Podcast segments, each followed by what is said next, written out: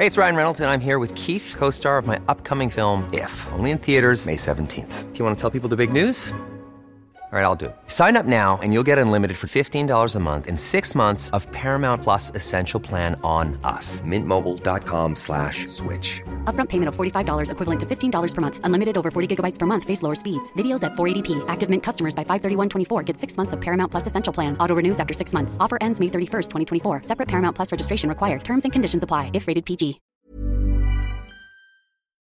Periodismo en riesgo. Una aproximación a las amenazas que nublan el quehacer informativo. Presentado por la Sociedad Interamericana de Prensa. Una producción de la Organización Editorial Mexicana. Bienvenidos a una edición más de este podcast Periodismo en Riesgo de la Sociedad Interamericana de Prensa, donde revisamos la situación de la libertad de expresión y el acceso a la información en todo el continente.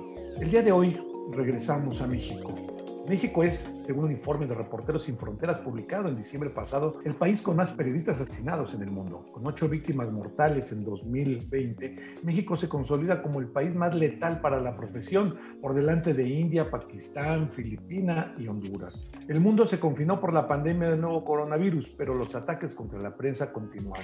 Los perpetradores de estos crímenes no descansan, ha dicho la representante de Reporteros Sin Fronteras en México, Balbina Flores. Esta lúgubre realidad vista sin embargo de ser una novedad. En los últimos cinco años, México ha registrado un invariable promedio de entre 8 y 10 periodistas asesinados cada año, según los datos de Reporteros Sin Fronteras. Y hay una frase que ha dicho Balbina que a mí me sacude todavía. México tiene un sistema perfecto para asesinar periodistas. Tenemos hoy a Balbina en este podcast y queremos preguntarte sobre este reporte, una realidad que los mexicanos, el gremio periodístico mexicano tiene muy presente, pero que a veces en América Latina se nos pierde. Muchas gracias Balbina por tomarnos esta oportunidad platicar con nosotros. Ese es el panorama hacia atrás, el que se espera hacia adelante de esta realidad.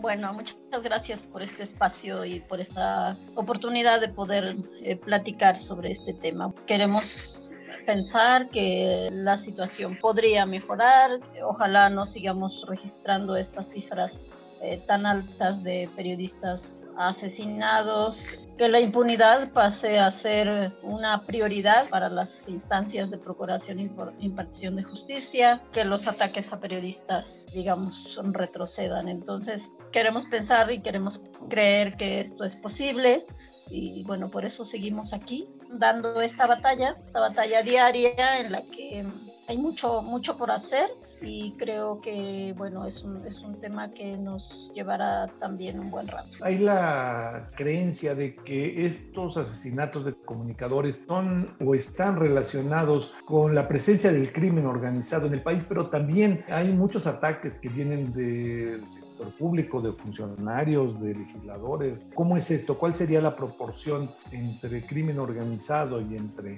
funcionarios? Bueno, la verdad es que de acuerdo a los registros que hemos realizado, el más del 60% siguen siendo ataques que provienen de funcionarios públicos. Digamos, ahora que las redes sociales están tan en auge, también para Reporteros Sin Fronteras desde hace más de dos años, el espacio de las redes sociales se ha convertido también en un espacio de, ataques a, periodistas, a medios de comunicación, que van desde la difamación, la calumnia, las amenazas directamente. Entonces, en realidad, estos ataques no, no han disminuido, digamos, se siguen registrando y estos actores políticos, incluso sociales, líderes sociales, pues también se han convertido en estos agresores, pero eso no quiere decir que el crimen organizado organizado eh, también sigue ocupando, digamos, como este tercer eh, lugar en, ataques hacia periodistas. De hecho, son los ataques más violentos eh, que hemos presenciado en los últimos años, como son los asesinatos. Pero aquí quiero hacer una pequeña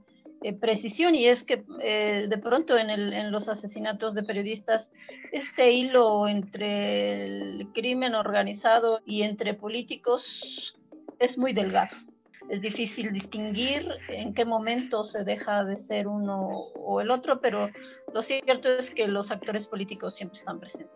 Existe la idea de que es más riesgoso en el caso de México ejercer el periodismo en los estados de la República, en la provincia, que en la capital de la República. ¿Qué proporción tienen ustedes a este respecto. Esto es verdad, las cifras así lo indican, los hechos también, no quiere decir tampoco esto que la ciudad o en las grandes ciudades no haya ataques a periodistas, pero digamos la gran parte, por ejemplo, de los asesinatos han ocurrido en los estados de la República, en los municipios pequeños, donde los periodistas abordan temas cotidianos como la corrupción, la delincuencia, las vinculaciones entre estos políticos y estos delincuentes, las violaciones graves a derechos humanos con temas como migrantes, guachicol, esta práctica, este perfil se sigue registrando con mayor frecuencia en varios municipios del país, ¿no? Donde desafortunadamente los periodistas están totalmente desprotegidos, ¿no? Entonces, eso no ha cambiado.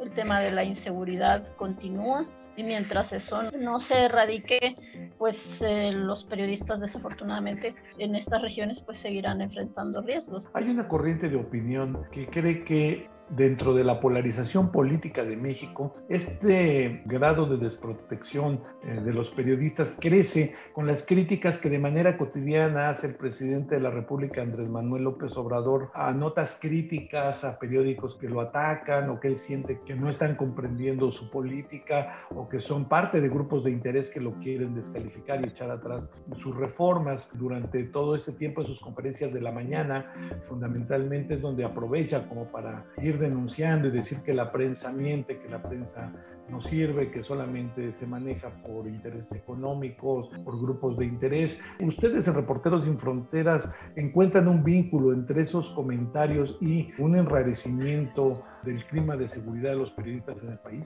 Digamos que hemos observado que esta, este discurso, por llamarlo de alguna forma, del presidente, y lo hemos dicho públicamente de varias organizaciones, entre ellos Reporteros Sin Fronteras, no contribuyen para nada al respeto a la libertad de prensa y a la libertad expresión. Hacen en un país tan peligroso como México, hacen eh, que este discurso sea pues a veces utilizado por funcionarios, pero también por líderes sociales, por militantes políticos que aprovechan esta situación para atacar, para agredir a periodistas y por eso nosotros decimos que este discurso contribuye, contribuye al riesgo a estos ataques. Hemos conocido casos de periodistas que han, por ejemplo, ido a la mañanera y hacen preguntas y después son terriblemente atacados en redes sociales de una manera impresionante, se buscan sus perfiles en Facebook, se difunden. Esta es una situación bastante compleja. El presidente no cuida esta parte, él siempre se defiende diciendo que esta es su libertad de expresión y que los conservadores están en contra de lo que él hace y bueno, esto ha generado una polarización a veces en las redes sociales, entonces es un discurso que para nosotros es peligroso, sobre todo si no se cuida la forma de cómo se da este discurso. Entonces sí creemos que todo funcionario, incluyendo el presidente de la República, tiene una obligación de respetar, de conducirse con ciertos lineamientos de respeto hacia la prensa y si hablamos del respeto, el respeto tiene toda una explicación, o sea, desde la forma como se dirige a los medios, a los periodistas, diciéndole eh, pasquines, este, digo, desafortunadamente no ha habido hasta ahorita un ataque realmente a un medio de comunicación que viene por, por este discurso, pero sí hemos visto cómo se ha replicado este discurso en algunos municipios de la República. Ustedes que registran no solamente cuando ocurren los ataques y peor aún cuando ocurren los asesinatos y que dan seguimiento a los temas, ¿cuál es el grado de impunidad para los perpetradores de este tipo de ataques y de asesinatos en este país?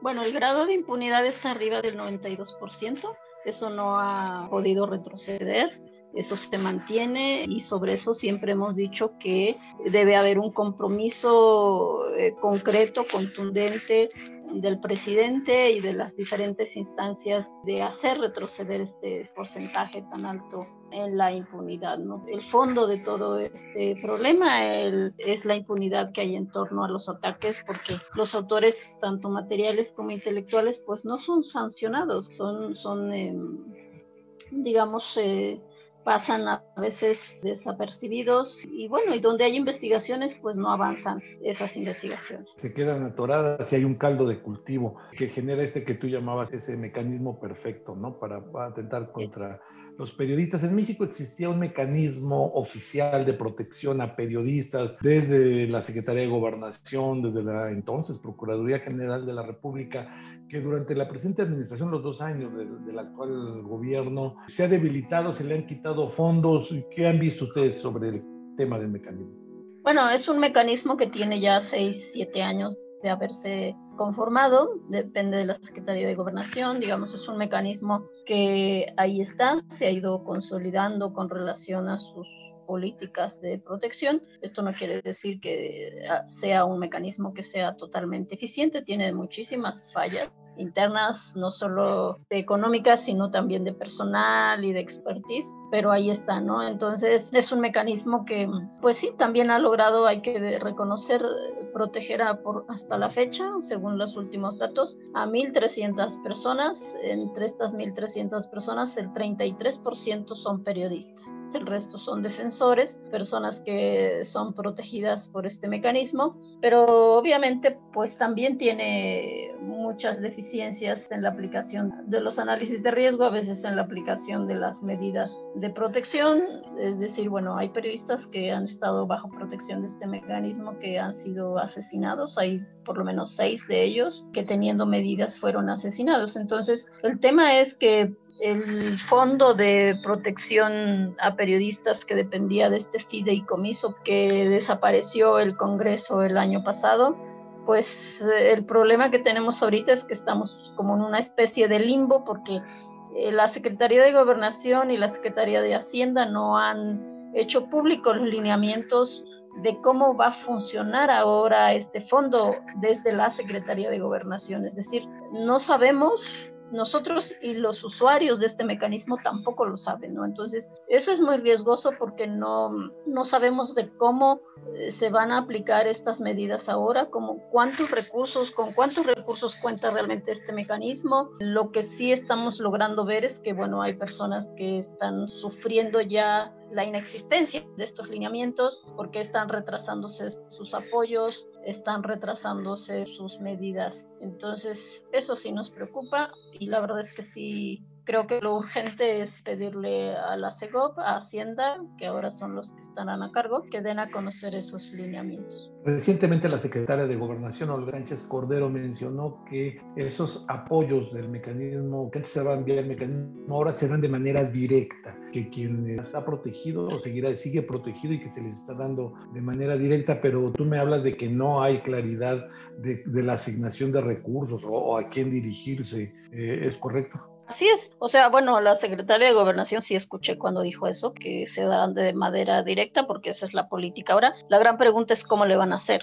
O sea, ¿cómo le van a hacer? ¿Le van a dar el dinero al periodista o al defensor para que él tramite su protección? O sea, la gran pregunta es cómo. El tema de los recursos es un tema muy delicado, que tiene que ser administrados con transparencia y más si se trata de protección. O sea, en el tema de protección no se puede hacer eso. Si de por sí el tema de protección ha sido una situación burocrática, ahora lo que nosotros vemos es que será terriblemente burocrática, ¿no? No queremos pensar en que ahora le tengan que pedir una factura al, al periodista, digo, está bien que se la pida, para poder demostrar que está, eh, su protección se está llevando a cabo o cómo le van a hacer. La verdad es que una gran incertidumbre en este momento desde que no se conocen esos lineamientos, ¿no? O sea, la secretaria de Gobernación dijo que sí, que, que los recursos ahí están y que, y que se van a dar directos, pero la pregunta es cómo, ¿no? Y la pregunta es también realmente con cuántos recursos va a contar este mecanismo, ¿no? Porque es uno de los problemas que el mecanismo ha enfrentado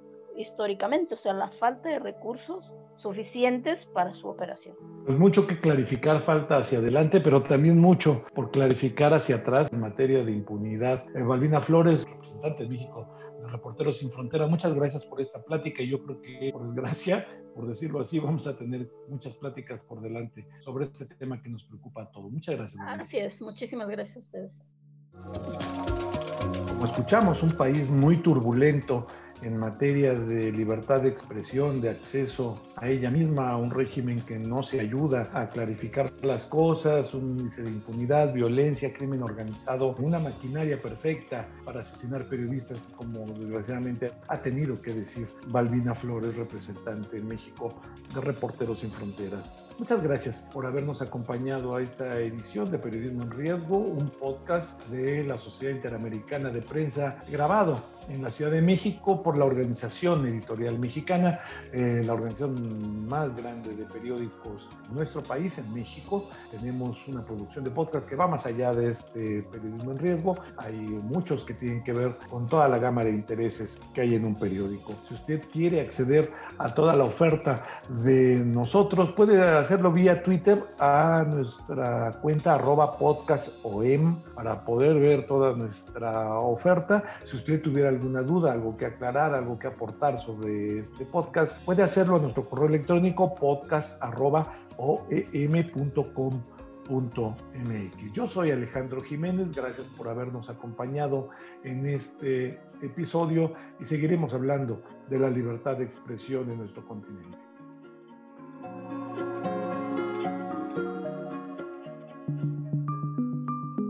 Esta es una producción de la Organización Editorial Mexicana.